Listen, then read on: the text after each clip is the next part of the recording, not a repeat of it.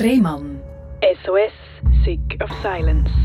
Herzlich willkommen bei SRF Virus, herzlich willkommen zu der Sendung Rehmann SOS Sick of Silence. Das ist die Sendung, wo man über Sachen redet, wo man vielleicht ein bisschen verschwiegt, weil man das Gefühl hat, das müssen jetzt ja nicht alle wissen, wie es mir so geht und was ich so fühle und was ich für Probleme habe. Man will ja nicht der Jammerer sein. Trotzdem ist es wichtig, dass man genau über so Themen redet und äh, das nicht für sich behalten, damit, wenn man selber mal mit so etwas konfrontiert ist, dass man nicht überfordert ist und dass man auch besser versteht, was es denn bedeutet, mit einem Handicap müssen zu leben. Heute bei mir ist Sophia. Sophia ist 23. Sophia, du erzählst mir von Rückenproblemen. Genau, ja. Das wird ja oft ein bisschen abgespielt. Man denkt ja oft, ja, ein bisschen Rückenproblem haben wir ja alle, oder? Bei dir hat das aber ein ganz anderes Ausmaß. Ja, das ist ja so. Man hat die Rückenprobleme, die man dann vielleicht mit einer Massage wieder wegbekommt. Und dann gibt es aber die Rückenprobleme, wie jetzt beispielsweise bei mir, wo ich schon dreimal haben musste operieren und auch kurz vor einem vierten Mal stehen. Ähm, ja, es gibt dadurch schon einen Unterschied.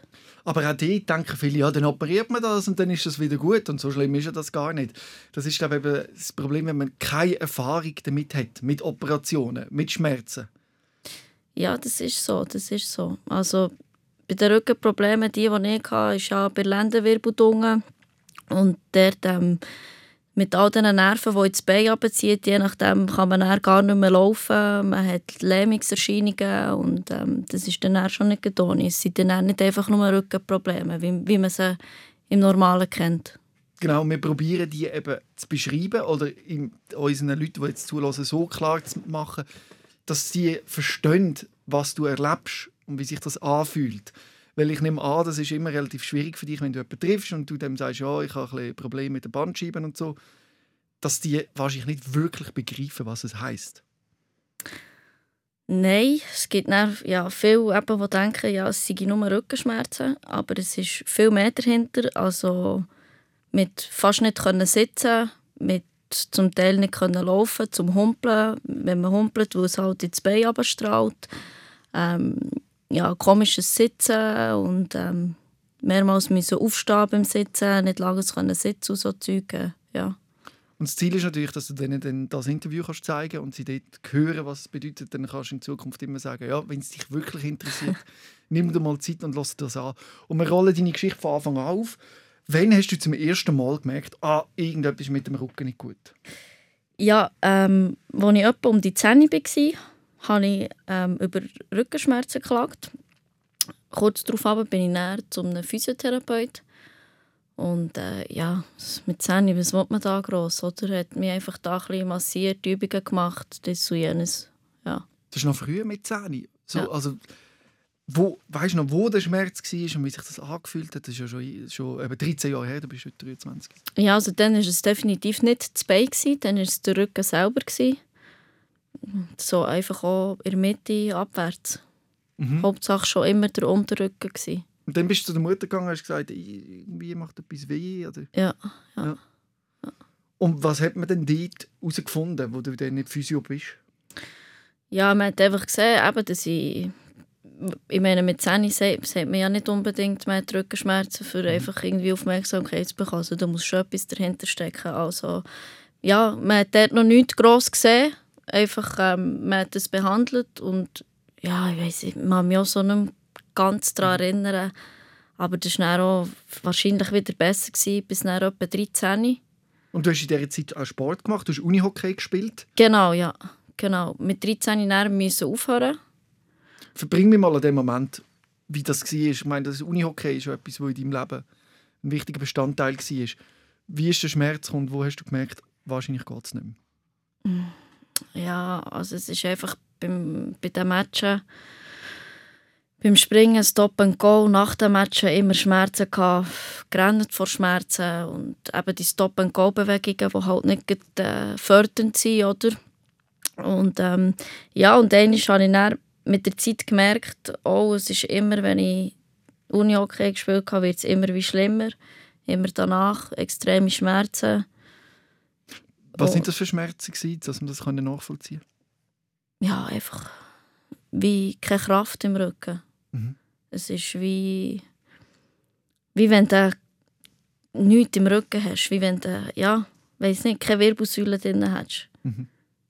Also ich hatte auch so eine extreme Haltung, einfach so zusammengekrüppelt, weil ich Vor- Schmerzen geg- hatte. Du zeigst jetzt gerade, du so vor, gegen vorne gebeugt. Ja, So wie eine alte Frau eigentlich mit Buckel. Oder? ja habe ich heute noch. Mhm. Und dann äh, äh, hast du aufhören, weil du selber gemerkt hast, du kannst nicht mehr. Ja, müssen, müssen, eben müssen ist es, ja, müssen nicht, aber es ist, man hat es mir empfohlen und gesagt, dass es besser sei. So. Und ich war ja im Förderkader von U21, also ja fast jeden zwei Tage oder jeden Tag Training gehabt, am Wochenende Match und so. Und ähm, ja, dann bin ich zu dem Entschluss gekommen, dass es besser ist, wenn ich das nicht mehr mache. Mhm. Sicher schwierig gewesen, weil du einen grossen Traum zerstört hast, oder? Ja, ja. Wie hast du das emotional ausgehalten, die, die, Zeit? Ja, dann war es äh, schwierig, gell? so ein bisschen das Teenageralter. Dann musste ich mich wieder neu müssen finden, was mache ich jetzt äh, am Wochenende, was mache ich am Abend. Und dann hat es halt so ein bisschen angefangen, dass ich mich dann auch so ein bisschen ja, in falsche Kreise anfangen bewegen, so. viel draussen halt war. Was sind falsche Kreise? Ja, mit Kiffen, zu kiffen und so Zeug. So einfach Kreise, die nicht gut tun, sagen wir es jetzt mal so, ja. Ja, aber eben, du hast wahrscheinlich auch viele Freunde verloren, oder? Dort im Uni-Okay. Ja. Ja, ich bin ja auch den Kontakt nicht mehr so gepflegt, eben, weil ich mich in andere Kreise habe begeben und dann ist das Interesse anders geworden. Und es hat sich dann alles einfach so ergeben, ja. Erzähl mir, was ist in diesen Kreisen so passiert? Oder was war das, wo du jetzt im Nachhinein findest, das ist nicht gut gelaufen? Ja, also sicher mal, ich war viel draußen. Eben das Kiffen vor allem. Und äh, ja, der Kummer, den ich meiner Mutter zubereitet habe, das ist äh, nicht so schön. Kannst du mir so einen Moment erzählen? Weil für deine Mutter war sicher die Situation auch überfordernd. Gewesen. Wie ist sie damit umgegangen? Ja, sie ist ähm, mit jemandem, als ich elf war, ist sie sehr schwer krank geworden und deswegen hat sie dann, jetzt ist jetzt meiner Meinung nach, äh, hat sie sehr, äh, ist sie mehr emotional geworden, ängstlich zu verlieren, ihre Kinder zu verlieren und äh, ich glaube, das ist schon ein schlaggebender Punkt, dass sie ja, dadurch sehr emotional reagiert hat und nicht schön und Kummer und nicht können schlafen in der Nacht, wenn ich nicht komme. Und ähm, ja. Mhm. Ja. Aber es ist natürlich auch verständlich, oder? wenn man sich das anschaut, dass das kann passieren oder so passiert ist. Ja, im Nachhinein, ja. Also ich wünsche mir nicht so ein Kind, wie war. Was sind so die negativen Highlights, gewesen, wo du findest, das wünsche ich nicht, dass mein Kind das macht, was du gemacht hast? Spät am Abend draußen sein, viel Alkohol trinken, heimkommen, nicht mehr wissen, wie wo was ist und meine Mutter mir so sieht und ähm, ja, das ist, äh, was man nicht sehen als Mutter. Wobei ich denke, jedes Kind oder irgendein Jugendlicher oder zu einem späteren Zeitpunkt wird man mal so eine Phase erleben, aber es muss ja nicht mit 13, 14, 15 sein, oder? Mhm. Und hat das niemand können verhindern? Hat es da nicht jemanden gegeben, der können sagen, so jetzt Nein. bringen wir die Sophia wieder auf den richtigen Weg? Hätte es etwas gegeben, wie man das hätte in den Griff bekommen meinst? Nein, ich glaube es nicht. Ich bin auch, mm, ja, Probleme in der Schule also ja, sie, haben mir, sie haben mir gesagt, dass ich das Problem bin. Ich finde einfach, man hat mich da nicht so gut gefördert oder nicht mir das gegeben, was ich, was ich gebraucht in dieser Zeit. Und ich bin auch bei ähm, halt da Erziehung, Erziehungsdirektion müssen gehen und so und äh, habe viel Scheissdreck gemacht in der Schule. Und, Was zum Beispiel? ja, es ist verschiedenes Zeug. gegeben. So King Hunter zum Beispiel im WC abgeladen, geraucht auf dem WC. Ähm, So, ein so die klassischen Streichen ja, halt. ja, ja, ja. Einfach ein bisschen, ein bisschen mehr. Ja, es ist, es liegt im Auge des Betrachters, Ja. oder, was jetzt schlimm ist. Das stimmt. Es war lustig, es war eine lustige Zeit, so, aber es hätte nicht müssen sein Mhm. Weil da hat meine Mutter auch ständig Telefon und Briefe heimbekommen und ja, nicht so schön. Mhm. Aber was ist da sonst noch so vorgefallen, außer eben die Töne das WC der Ablauf? Schulschwänze vor allem Mhm. viel, bin ich, bin ich fast nie in gewesen. Ähm, was ist noch vorgekommen? Lehrer beleidigt, Sachen. also ich bin nicht... Meinst du, ist das auch ein, ein Stück weit eben der, der gewesen mit dem Rücken, der dort reingespielt hat, das Verhalten, oder das Gefühl, das muss man separieren? Jein. Es ist sicher ein Faktor, aber ich würde jetzt nicht nur dem die Schuld geben. Aber wenn das nicht gewesen wäre, wenn du nicht mit dem Leistungssport hättest müssen aufhören sondern hättest können weiter trainieren meinst du, wäre dein Fokus an einem anderen Ort gewesen? Absolut. Also von Ja, dem her müssen wir schon sagen, dass es doch einen Einfluss hat. Ja, das eine führt natürlich zum anderen, oder? Aber man weiß natürlich nie, wie es wäre gewesen, wenn es jetzt so wäre gewesen, oder wenn ich jetzt äh, hätte weiter können spielen und und ja. Aber du hast. Struktur verloren, auf jeden Fall. Ja. Und dann eben, ist es schlimmer geworden, hast du gesagt, mit, in dieser Zeit auch. Äh, du hast dann aber eine Lehre gemacht. Genau, ja, ich musste dann, ähm, müssen, ähm, Schule wechseln. Ich bin dann, ähm, also ich auf keine öffentliche Schule mehr dürfen, in Ostermundigen, dort, wo ich bin aufgewachsen Ja, bin. dann hast du aber schon recht Gas gegeben, dass du auf keine öffentliche Schule dürfen. Ich kann mich eben gar nicht mehr so erinnern, aber anscheinend schon. Der Schulleiter der hat mich einfach nicht gerne gehabt. Aber der, Ja. ja. Aber was war denn der ausschlaggebende Grund? Gewesen? Ja, äh, mein Verhalten. Das Verhalten, Mhm. definitiv einfach das Verhalten. Also kann man von einem Anschissen reden, dass du grundsätzlich gefunden hast, ihr sind alles ein bisschen Idioten. Absolut, ja. Das sowieso. Weil du auch selber gehabt hast, oder? Über die ganze Situation. Ja, und dann ist man natürlich auch so einem Alter, wo man das Gefühl hat, niemand versteht, Mhm. versteht einem, oder? Im Nachhinein ähm, ist man immer schlauer. Aber es ist ja nachvollziehbar. Es ist ja... Da gibt es ganz viele Jugendliche, die sich so verhalten. Ja.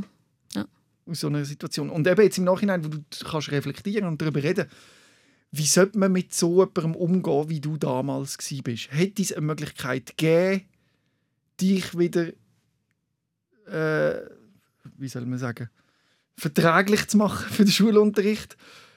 Also zum Beispiel Strafen, das bringt wahrscheinlich nichts. Oder eben, Nein, ich bin, eigentlich, nein, ich bin eigentlich nicht so für Strafen. Ich bin mehr so die, die das Bedürfnis vom, vom Kind, vom Jugendlichen anschaut, was es in diesem Moment braucht. Und was natürlich in diesem Alter vor Jugendzeit sehr wichtig ist, ist, ähm, dass man einfach Verständnis zeigt Mhm. als erwachsene Person. Oft kommt ja eben die strenge Hand sozusagen, aber Ja. eigentlich ist genau das Gegenteil nötig, und zwar Liebe. Ja, und Verständnis Ja. und Empathie.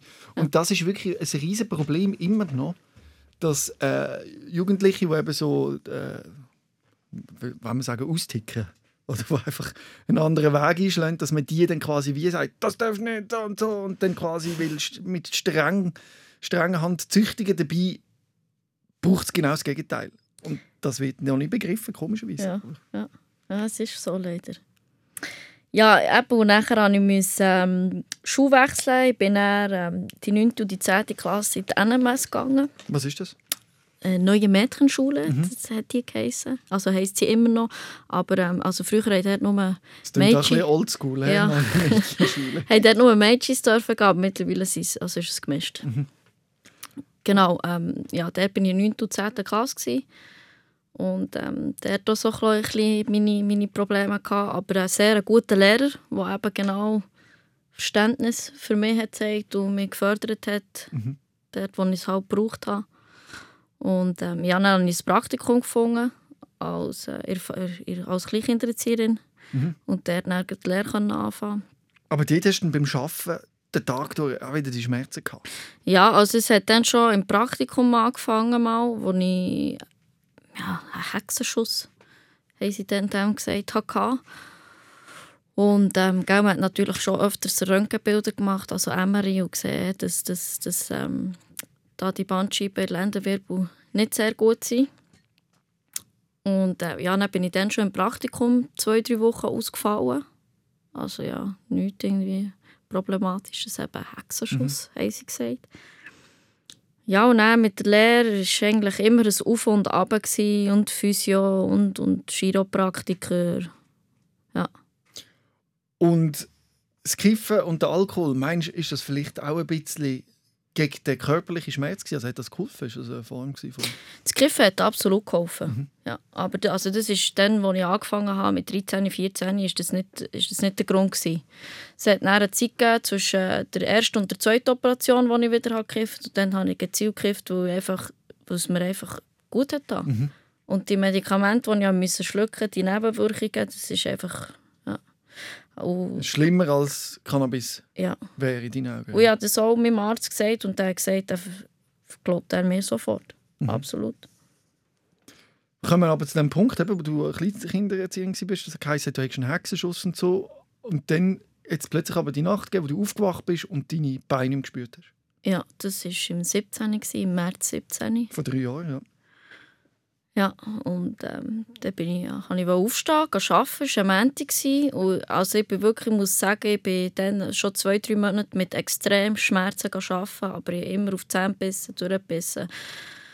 Und niemandem etwas gesagt. Und nachher, ähm, ja, eines Morgens aufgewacht, auf, aus dem Bett geht, wollte arbeiten, am Montagmorgen, und dann, oh, so auf meine Beine klopfen, shit, ich spüre die nicht mehr. Und zum Glück war dann meine Mom daheim. Ähm, ja, sie hat mich dann darauf ab ins Spital gebracht. Also es hat wirklich ausgesehen, ich war dort am Schnarchen, gewesen, wie, wie, wie ein kleines Baby, ja. Und ähm, ja, dann ist das Gefühl langsam, langsam schon ein wieder gekommen, aber nicht so, dass ich laufen konnte. Ähm, Also eben im Spital hat man dann ein MRI gemacht und geschaut, oder, was überhaupt los ist. genau, ja, also eben, es hat das, Gefühl, das 50. Das 50. MRI, das man gemacht hat. Und dort hat man dann gesehen, dass ich jetzt äh, wirklich einen schlimmen Bandscheibenvorfall habe, also dass der wirklich auf die Nerven drückt. Und das ist eigentlich aus dem Nichts gekommen? Also das ist einfach immer so gekommen? Oder hast du das Gefühl, ist mal etwas passiert? Hast du mal etwas gemacht? Oder das, der starke Sport, das Unihockey, dass das vielleicht ein Grund könnte sein oder so? Hast du dir mal Gedanken gemacht? Ja, also meine beiden Eltern, meine Eltern sind auch schon ähm, Mutter und Vater operiert worden am Mm. Rücken, also ist sicher auch Genetisch? genetisch, ja. Und das Unihockey, was es halt hat gefördert wegen dieser Stop-and-Go-Bewegung. Ähm, ja, und man hat dann schon mit 15, 16 gesagt, irgendwann werde ich dann müssen operieren. Vielleicht dann so mit, mit 40, Mhm. wie die meisten so Rückenprobleme dann bekommen. Im Jugendalter tut man ja meistens nicht am Rücken operieren, sondern man hat es wahrscheinlich bei dir auch mit Cortison behandelt. Genau, ja. Da hat man zuerst, als ich ins Spital bekam, hat man zuerst, ähm, also hat man gesehen, dass das jetzt fortgeschritten ist. Und dann hat man aber gesagt, man probiert es zuerst mit einer Cortisonspritze. Habe ich bekommen, bin ich vier Tage noch im Spital gewesen, aber ähm, nicht richtig können laufen, nur so mit einer Gehhilfe, so, so wie ein Rollator und so die Beine können nachschleifen einfach. So wie die alten Leute. Genau, Altersheim, ja. Ja, und ähm, ja, und nachher ist es dazu gekommen, dass ich musste operieren Das war die erste Operation. quasi. Genau, ja. Wie hast du die, die Operation erlebt? Sehr, sehr schöner Schlaf. Ja. Ähm, ja, nein, ich bin dann aufgewacht und also es war meine erste Operation gewesen von meinem ganzen Leben überhaupt und, und ich hatte schon nie etwas gesagt, gesundheitlich immer topfit. Eben bis auf den Rücken. Und äh, ja, eben, ich weiß nicht, ich bin aufgewacht und dann irgendwie noch vier, fünf Tage im Spital gsi, Physio gehabt, müssen lernen, wie richtig äh, Stegen laufen, rückenschonend sich anziehen und ja, so Zeug.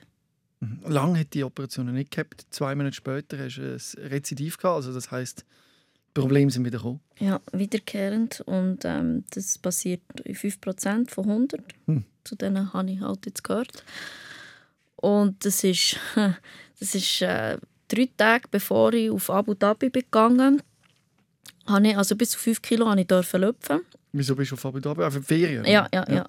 Und ähm, dann habe ich mich gebückt und nachher hat mir das Tag, hat mir das so einen Schmerz, so einen Schlag gegeben, so einen Schmerz, den ich noch nie in meinem Leben habe erlebt Also wirklich schlimmer als bei der, vor der ersten Operation.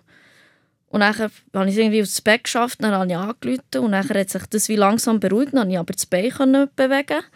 Und dann haben sie mir im, im Spital gesagt, ja, wenn ihr das Bein könnt bewegen könnt, dann... Ähm, Das ist halb so schlimm, oder? dann ist es kein Notfall. Oh. Dann haben wir jetzt einfach ein stärkere Medikamente. Okay.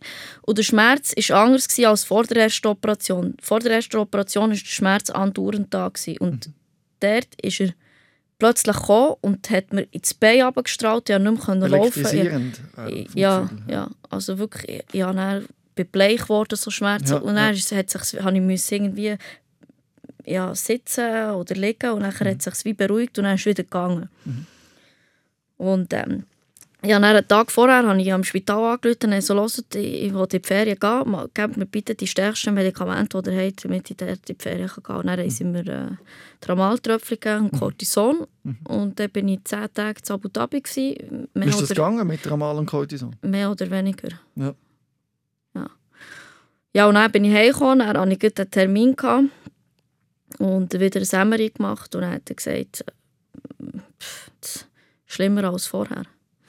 Weil bei der ersten Operation, man nimmt natürlich nicht die ganze Bandscheibe raus, man nimmt die schlechte Bandscheibe raus, die rausschaut und die auf den Nerv drückt. Weil man braucht ja die Bandscheibe.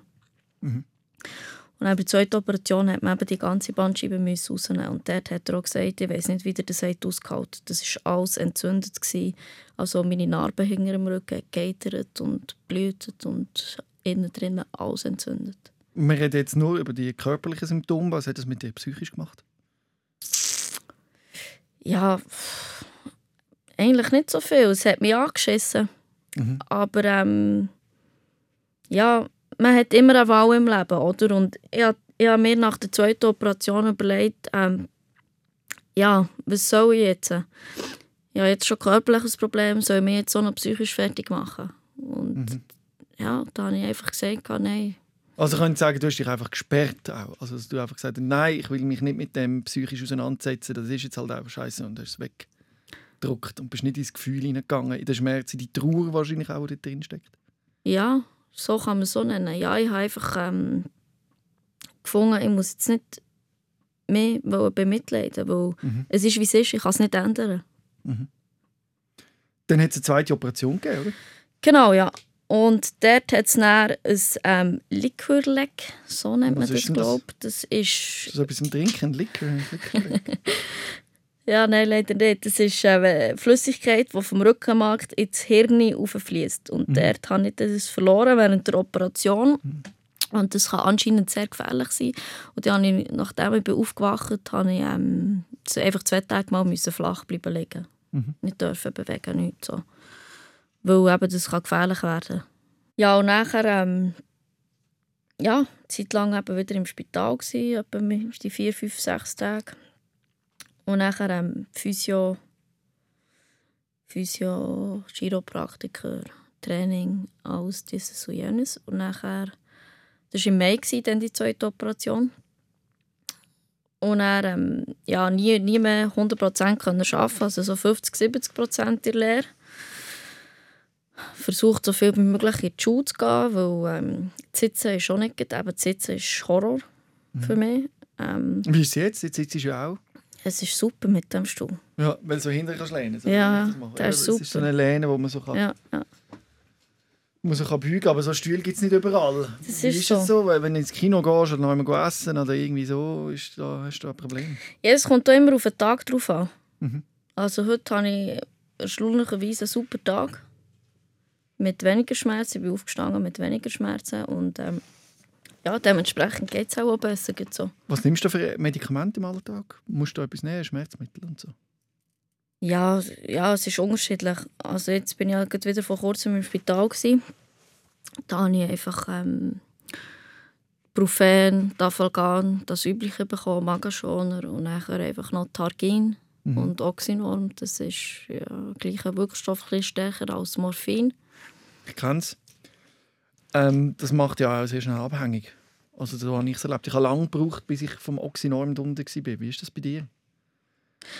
Es ist schön, Eben, ja. Aber- das ist das Problem.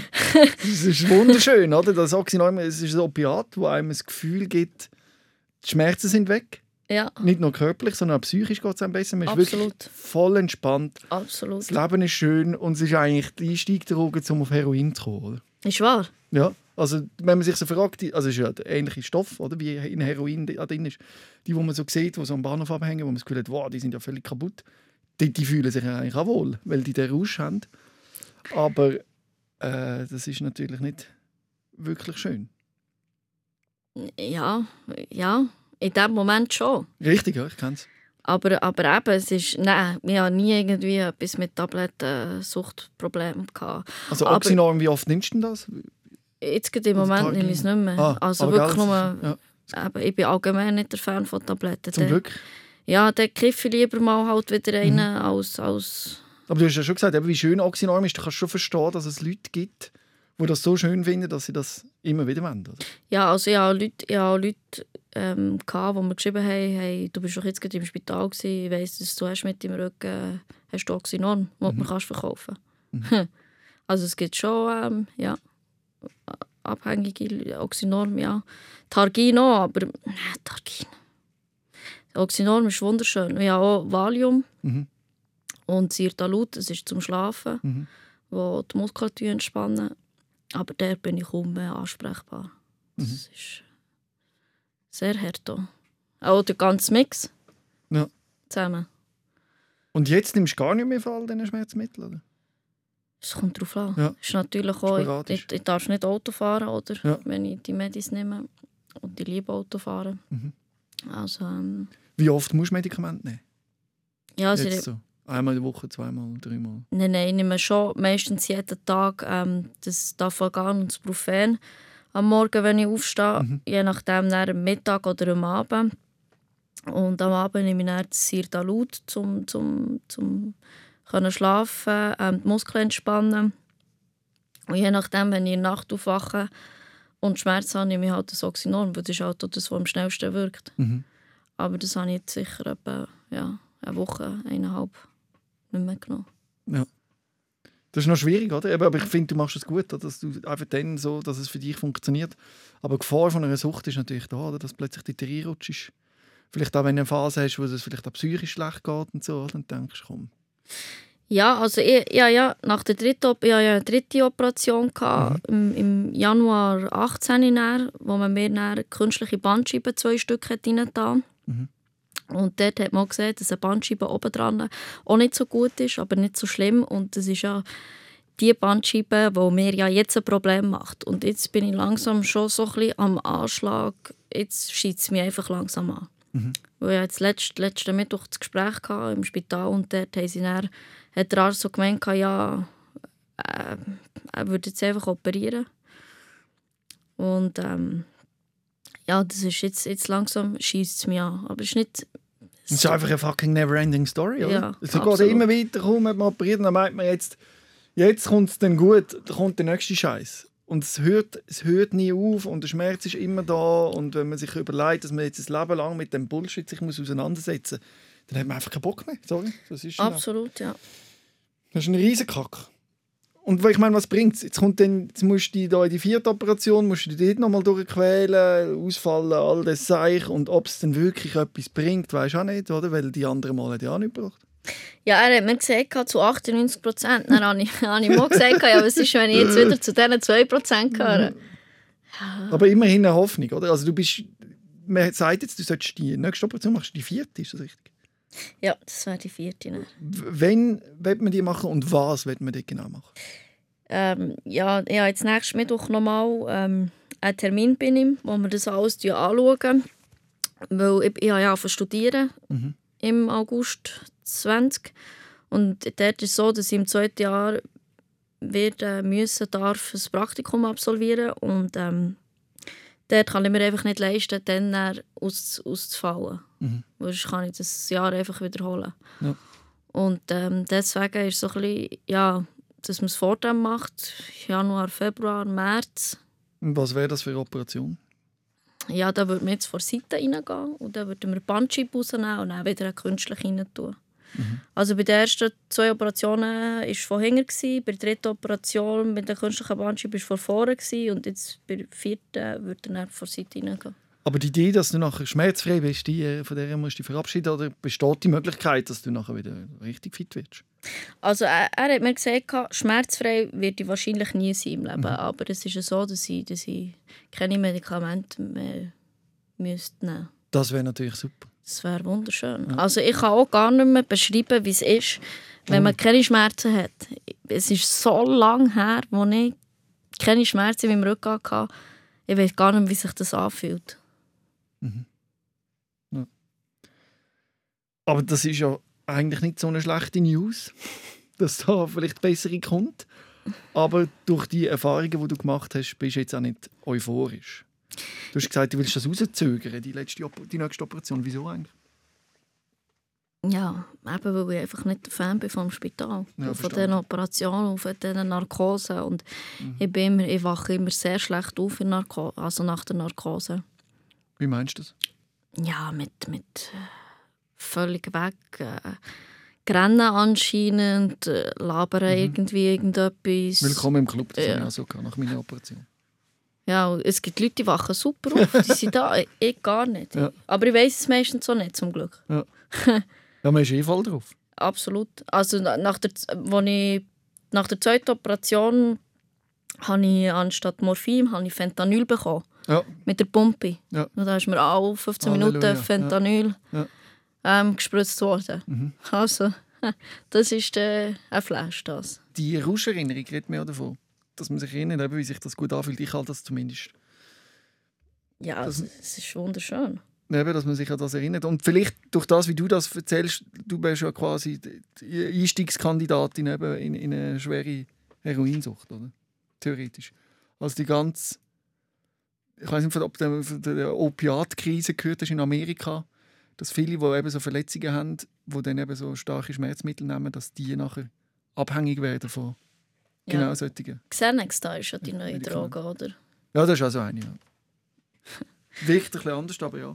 Und das ist natürlich eben auch gefährlich. Und darum musst du dort stark bleiben, was ich dir sagen will. Probier, die Medikamente so wenig wie möglich zu nehmen. Oder? Und sieh es nicht als Ausweg. Nein. Weil dann, wenn du dort mal drin bist, dann geht es, glaube ich, steil runter.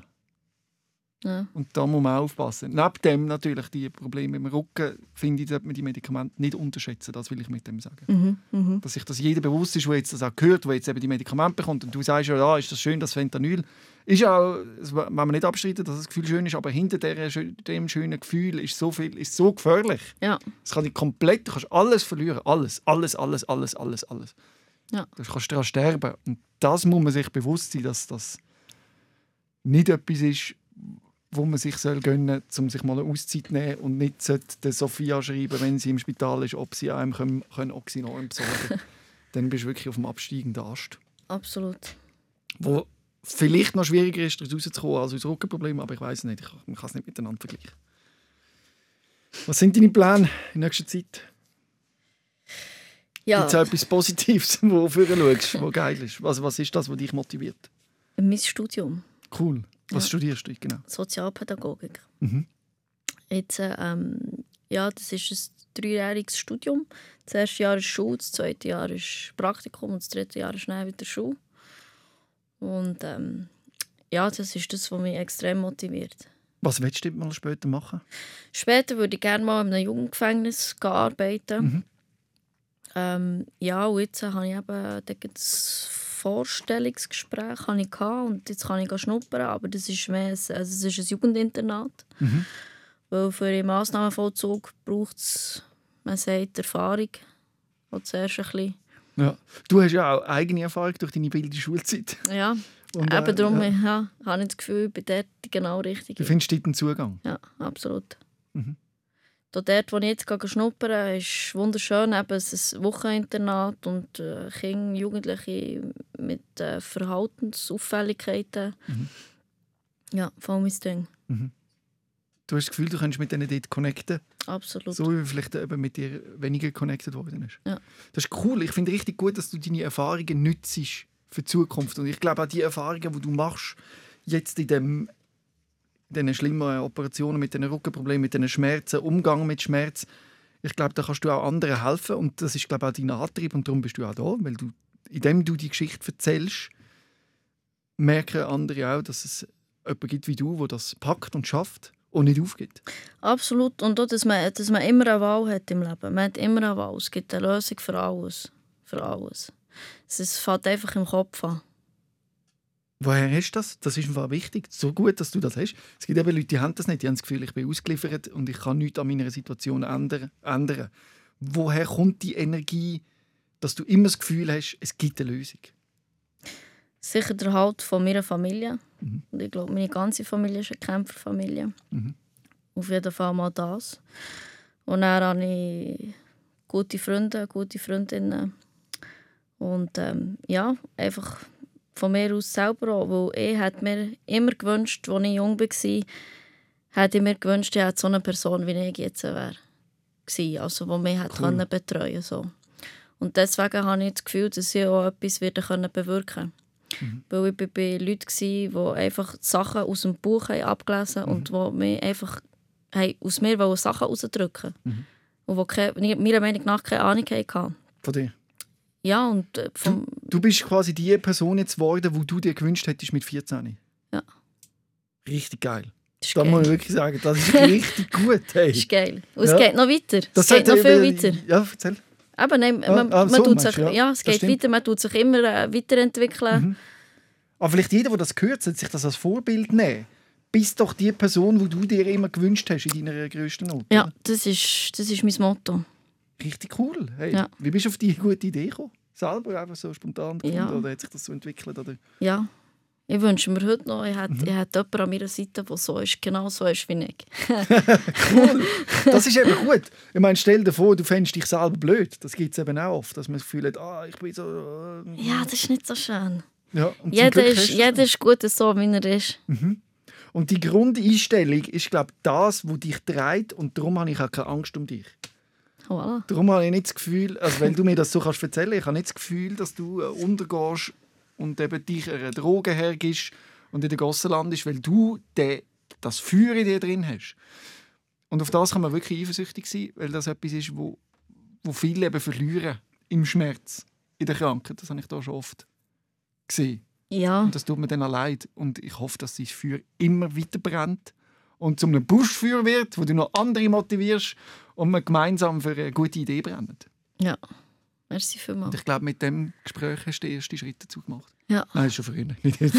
ich will jetzt das Gespräch nicht so auf- rausheben. Aber das ist ein Teil von dem Feuer. Herzlichen Absolut, ja. Dank für das wunderschöne Gespräch, Sophia. Und äh, Merci auch. alles Gute. Und halt mich up to date, wie es bei dir läuft. Auf jeden Fall, ja. Merci vielmals. Rehmann. SOS, Sick of Silence. Jeden Dienstag vom 6. Uhr bis am 7. Uhr auf SRF Virus. Und online als Podcast und Video 24-7 auf srfvirus.ch.